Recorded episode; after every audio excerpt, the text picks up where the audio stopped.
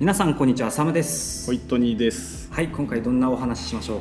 えっと今進捗が、えー街で滞っているので、はいその間、えー少し、うん、と雑談というかうはいこう今日本を取り巻く環境をちょっと話をしたいなと思います。はいでえっとですね最近、えっと、令和4年の5月に、えっと、経産省から未来人材ビジョンっていう資料が出て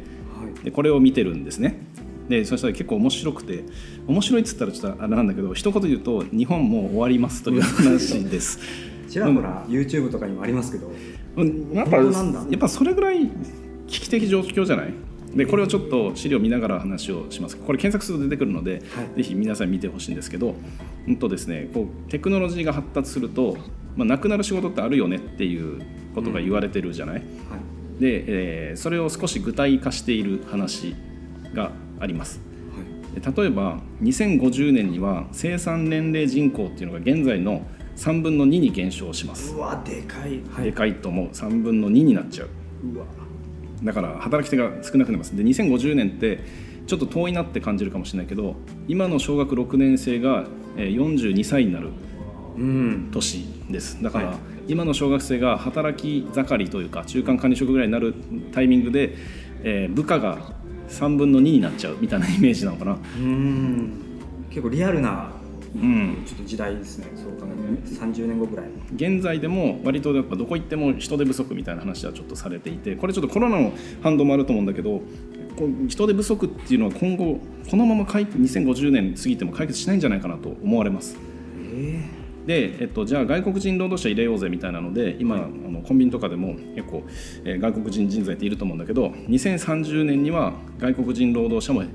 至る所で不足するという予想があります、なぜなら今高度外国人は日本では選ばないえうん今一番、えー高度人材を誘致維持する魅力度ランキングっていうのがあって一番選ばれたのはオーストラリアですえオーストラリアそう2位がスイスで3位がスウェーデンで4位がニュージーランドですで5位カナダで6位アイルランドで7位アメリカうんで8位オランダ9位スロベニアでスロベニどこなんだよスロベニアってで10位ノルウェーですアあ全然もうちもう欧州とか、うんオーストラリアなんですね意外ちょっと意外かなと思いましたそうだね結構バラバラだよねで日本は25位ですうーんまあまあ、うんうんだからまあまあもうちょい上に行ってほしいなとそ思ういます選ばれてないよねっていう感じですね。で、えっと、より少ない人口で社会を維持して、えー外国人から選ばれる国に選ばれる国になる意味でも社会システム全体の見直しが迫られていますよと言っているので、今の日本の社会システムっていうのは見直さないといけないよねっていう資料です。はいでですね、えーここでいくつかピックアップする長いのでピックアップすると例えば、うんと、高度成長高成長のシナリオはい要は日本が見直しされてどんどん良くなるよっていう状態になった時の状況で仮説があってはい例えばですね、えー事務従事者事務職の人たちは42%減少するそうですえなんでだおそんなにそうで販売従事者っていうのも26%減少しますええ要は、えっと、DX とかのそのテクノロジーを使って効率化されて、その辺の仕事っていうのが減るだろうという予想うん、一方で情報処理通信技術者っていうのは20%増加しますうん、そこはどんどん仕事増えるがそうそうそうそうで開発製造技術者も11%増加しますえ職種でいうとねで産業でいうと、えー卸売とか小売業っていうのは27%減少製造業も1%減少っていうふうに仮説されてますねええうえん思いのほか減っていきますねだいぶそうだねだから2050年っていうと遠いなって感じるかもしれないけどこれがもうどんどん始まっていって2050年時点では現在の42%だから2050年にどんと減るんじゃなくてそうどんどんどんどん徐々に減っていくんだろうなっていう感じですね。だから実体感としてはあんまり感じないのかもしれないけどね。で、えっと、AI ロボットで置き換えられやすい職種っていうのがあって、はいえーそれはですね例えばですね農林漁業従事者っていうのはマイナス53%。え建築採掘従事者もマイナス35%ですえで事務従事者はマイナス32%で販売従事者はマイナス13%これちょっとさっきといなんか微妙に数値が違う気もするけど、まあ、そう書いてますねそんなにまたうん、で一方で輸送機械運転従事者は14%増える、うんニーズがうん、あるあるんだねでサービス従事者っていうのも14%増えて、えー専門技術的従職業従事者っていうのは19%増えて、はい生産工程従事者っていうのは23%増えますかなりそう何か職種によってかなり何ですか差があるんですかああるみたいだねうんで、えっと、ここでちょっと俺がね面白いなと思ったのはですねえっと管理職、はい管理職うん、と経営とかうんだと思うんですけどこれはね減るらしいです、おううん、データで言えば減る減 る機械に置き換わっていくんでしょうね経営者すらもまあ、でも意思決定が自動化されるのはありえるかなとは思うけどねデジタルマーケをうちでやっててももうあのこう入札とかっていうシステムがあるんだけど、これは人間がやるよりも機械がやった方が良くなってきてるので、そういうこう細かいところの意思決定はもしかしたら機械の方がうまくなるかもしれない。はあうんえでも経営ですよねこう全部じゃないと思うあよ全部じゃないと思うけどあの一部はそうやって置き換わると言われてます。えー、すごいところまで、はい、で、えっと、日本の、えっと、あこれねなかなかしびれる話で日本の、えー従業員の満足度満足度、んそんなところまでが現在どうかっていうので言うと日本はですね世界全体で見て最低水準にあります、えあんなに国がある中での、うん、世界の平均的な満足度は20%ですはい、で日本は満足度5%っす20%もまあまあ低いなって今思っちゃったんですけああどごに日本さらに5%でアメリカとかは30アメリカカナダは34%うーんだけど日本は5パースでちなみに先日行ってきたモンゴルはい35パーですだっけ中国17パースおお台湾8パー香港7パーで日本は5パーですねで、えっと、現在の勤務先で働き続けたいと考える人ーはいは日本はえー52%でこれも最低水準ですだから半分ですでもこれはあの、まあ、転職の時代だからとかってそういうのまあ、あるかもしれないね、うんまあ、とはいえですね次の数字がまたあの面白いんですけど転職や企業の意向を持つ人も少ないですあれうんその意向を持つ人は、えー転職の意向がある人は25%で4人に1人はい、あえで独立企業志向のある人も16%ですえうーんだから平たく言うと勤めている会社に満足していない人が半分いて、はいえーそのうちの2人に1人は別に転職もしねえから諦めてる人たちなんですなるね。ほどこのままダラダラやっていくやかっみてたいくなもうく辛いけどしゃあないなっていう話ですね。うん諦めに近いような、えーそんな状況になってるんですそんな状況みたいよ。で、えっと、日本の課長部長への昇進っていうのは遅くて、えー日本の企業の部長の年収はタイよりも低いです。ええー、と日本のまず、えー課長はい平均年齢38歳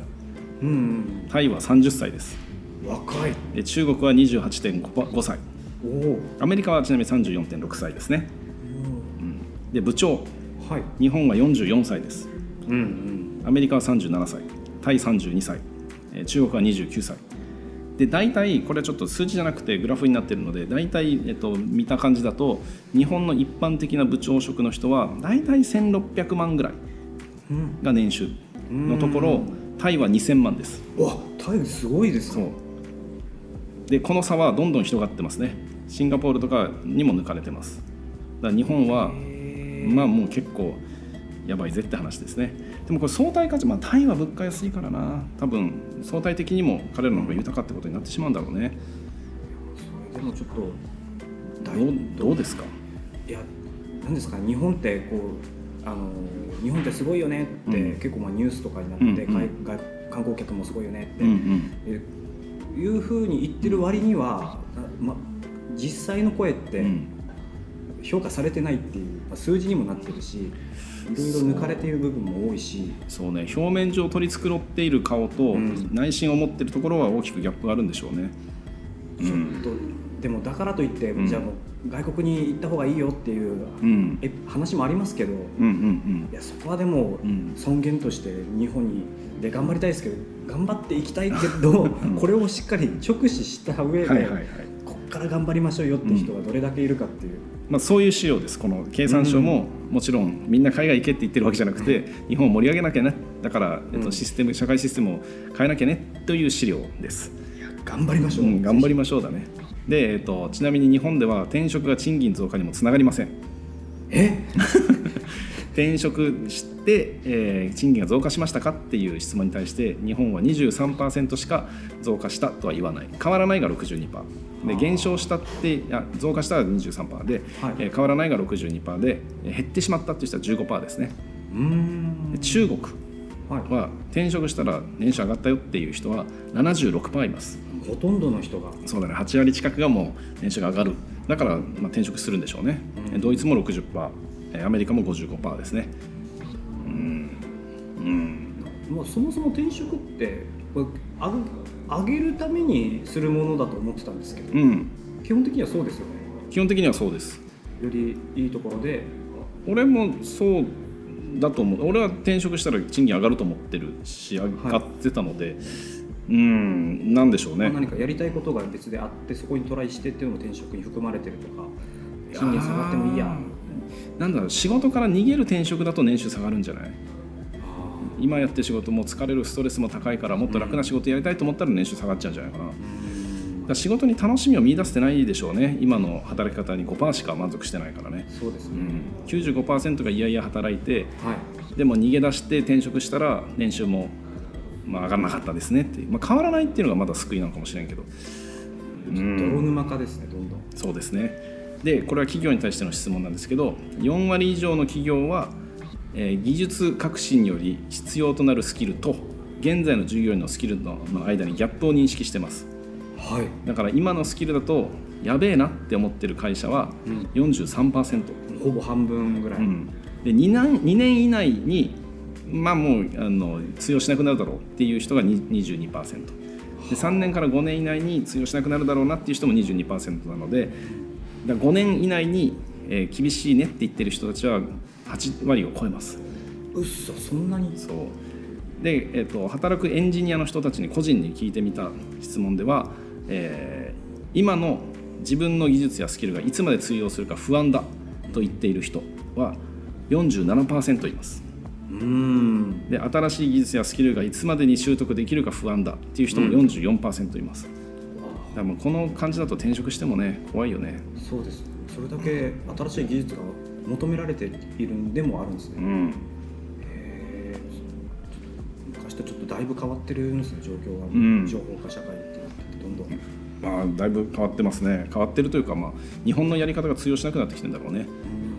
だからこの、まあ、この資料まだ続くんですけど、はい一旦このここまで見ていくと、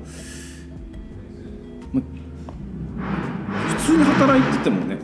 普通に働いてやばいですよって感じですやばいですねうん、日本やばいなって感じですまあこれからもこの後どんどんやばいぜって話が続くんですけどうんさらに嫌な数字が出てくるわけですかただこの資料はその経産省が調べて、はいえーこうやって変えないといけないよ変えないといけないかもねっていう危機感うをんちゃんと直視するための資料と思われるので、はい今から何かやらないとねっていうためのもので、えーこれを国の政策として取り込むかどうかはまだわからないし、うんえーと企業がこれを見てどう動くかっていうのもまだわからないのでこれを見たからといって何かが始まるわけではないと思います。環境問題と一緒ではい、気温がどんどん上がっていくので、うんえーこうなんだろう海面が上昇しますよって言われても僕らは普通の生活をしているようにうん、なかなか変わらないかもしれないですね。どれだけの人が危機感を持って、うん企業の人がそうういんうのを持って動く動くかによるという、うん、ただまあここであのなんだろうこここで僕がこうやって話をしたかったのは、はい、えっと、何かを待っていると本当に変わらないので環境問題は一緒でその、えーゴミを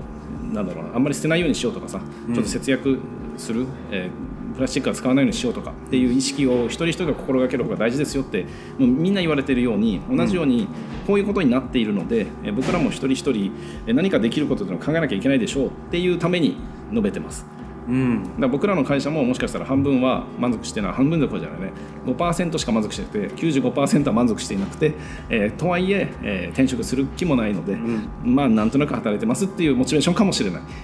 でそれを僕らは直面していやいやうちは違うでしょって言ったらもう考えるのをやめちゃうので、んいやそうかもしれないだから何ができるんだろうっていうことを考えるっていうきっかけにしたいなと思っているので今話をしています。うんちょっと耳が痛いけれどこれを、えっとまあ、ね、頑張ってうんまあ、直視する方がいいでしょう必要ねなんですねうんちょじゃあその後編のその苦しい話は、後編にまた後編にはい持っていきますまだ続きます。ちょっとまた続きますが、えーはいどうぞご視聴お願いします、はいえーサムでしたホイットニーでした。